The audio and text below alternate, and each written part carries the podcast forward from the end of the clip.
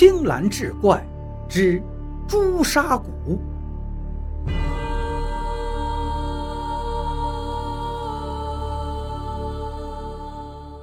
故事发生在上世纪六十年代，在大山深处的一个穷山村里。这天，本就不大的村子里传出了一个爆炸性新闻：王寡妇要搭配嫁女。所谓搭配，就是不论谁娶她的小女儿，她非但不要礼金，还把自家伺弄得很好的草药园子当陪嫁。可就是有一条，小女儿出嫁，大女儿也得跟着过去。此话一出，立即在村里引起了轩然大波。人人都说这王寡妇是老糊涂了，脑子出毛病了。其实呢，王寡妇脑子没毛病，倒是身体出了大毛病了。前不久，他摔了一跤，脚疼得没法走路，没办法，只得去了一趟县医院。最后，脚上的毛病倒没什么，打针消肿即可。可是别的地方却查出了问题，胃癌晚期。一得到消息，这王寡妇也顾不上伤心了，一门心思只想着如何安顿好两个姑娘了。两个女儿中，王寡妇最担心的是大女儿。虽说是一母所生，这俩姑娘却是有着天壤之别。大女儿山花是个侏儒。二十三岁的人了，身高只有一米三，而且是鸡胸带罗圈腿。小女儿水花却是美丽动人，高挑的个子，皮肤白里透红，尤其是那双会说话的大眼睛，又黑又亮。这几年，眼看着两个姑娘都长大了，可是一个美，一个丑。上门求亲的人都把目标瞄准了水花，没有一个愿意娶山花的。如今，王寡妇知道自己得了绝症，情急之下竟想出了个搭配嫁女的主意，目的就是想以小女儿的美貌来换取大女儿后半生的安稳。但是，王寡妇这个做法实在是欠妥，村里人议论纷纷不说，她家里也已经炸开了锅。小女儿水花万万没想到，母亲会想出这样的损招。把丑八怪姐姐给她当陪嫁，这样一来，她不也成了滞销货了吗？为了让母亲打消这个念头，他一会儿要抹脖子，一会儿又要上吊，闹得家里是鸡犬不宁。这天，水花又扯着嗓子在家里哭喊，哭喊着叫爹，说自家亲妈偏心眼儿，把女儿往绝路上逼。被小女儿这么一闹，王寡妇只觉得眼前一黑，嗓子眼发甜，头一伸，眼一闭，哇的一声吐出一大口鲜血，人倒在地上就起不来了。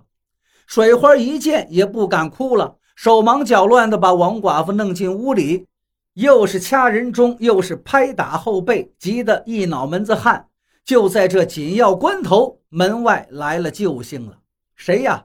刘半仙。这刘半仙在当地既是巫婆，又是土郎中，除了装神弄鬼，还给人扎针配药，因此大家都管他叫半仙。刘半仙的家在前头村子，今天之所以不请自到，就是因为听说王寡妇得了绝症，特地赶来看看。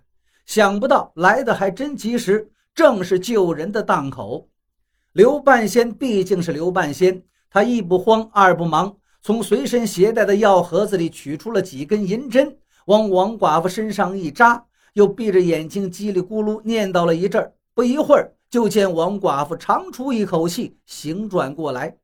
水花一见娘没事了，赶紧起身去给刘半仙泡茶。刘半仙安慰王寡妇道：“老姐姐呀，您为有两个女儿愁成这副模样，何必呀？”一听这话，王寡妇又抹起了伤心的眼泪。哎呀，水花还没出嫁，山花又没有着落。我要是这样走了，你叫山花她以后可怎么办呢？我就是死了也合不上眼呀。说到这里，不免又哭了起来。刘半仙道：“这你哭啥呀？真是好愁不愁，只愁六月没日头。我告诉你，在咱这十里八乡，福气最好的就是你了。小女儿不用说，那是如花似玉的千金呀。可是你知道吗？你家大女儿山花却是个万金之躯，你就等着享福吧。哎呀，你就别取笑我了。不不不，我绝无半点取笑的意思。真的，你这大女儿是个宝贝疙瘩呀。你听我说啊，说不定就会有人下大聘礼来迎娶她了。日后你还要享她的福呢。王寡妇听的是云里雾里，不由得问道：“这是为什么呀？为什么？天机不可泄露，我不能说呀。以后你自然会明白。”刘半仙卖了个关子，连茶也没喝，起身走了。说来也真怪，三天后，情况果然发生了变化，上门说媒的人又多了起来。远地而来登门拜访的更是络绎不绝，但是跟以往不同的是，他们这一回大多都是把目标定在了山花，愿意娶山花为妻。说山花虽丑，但是丑女旺夫啊。还有要收山花做闺女的，说山花为人靠得住。这些人开出的条件更是一个比一个诱人。正当王寡妇百思不得其解时，他那常年在外做草药生意的弟弟，风风火火地赶回来了，顾不上舟车劳顿，进了门便把王寡妇拽进里屋，上气不接下气地说：“姐呀，我前几天刚从东北回来，还没进村，便听有人传得沸沸扬扬啊，说咱家山花是个朱砂骨，一身骨头起码能值十几万。”是个乌金菩萨。听弟弟这么一说，王寡妇先是惊得目瞪口呆，继而恍然大悟，难怪自家那个众人避之唯恐不及的丑丫头，一夜之间成了香饽饽了。感情那些不三不四上门说媒的人，看中的不是这个人呐，而是他的骨头啊！当地一直以来都有关于朱砂骨的传说。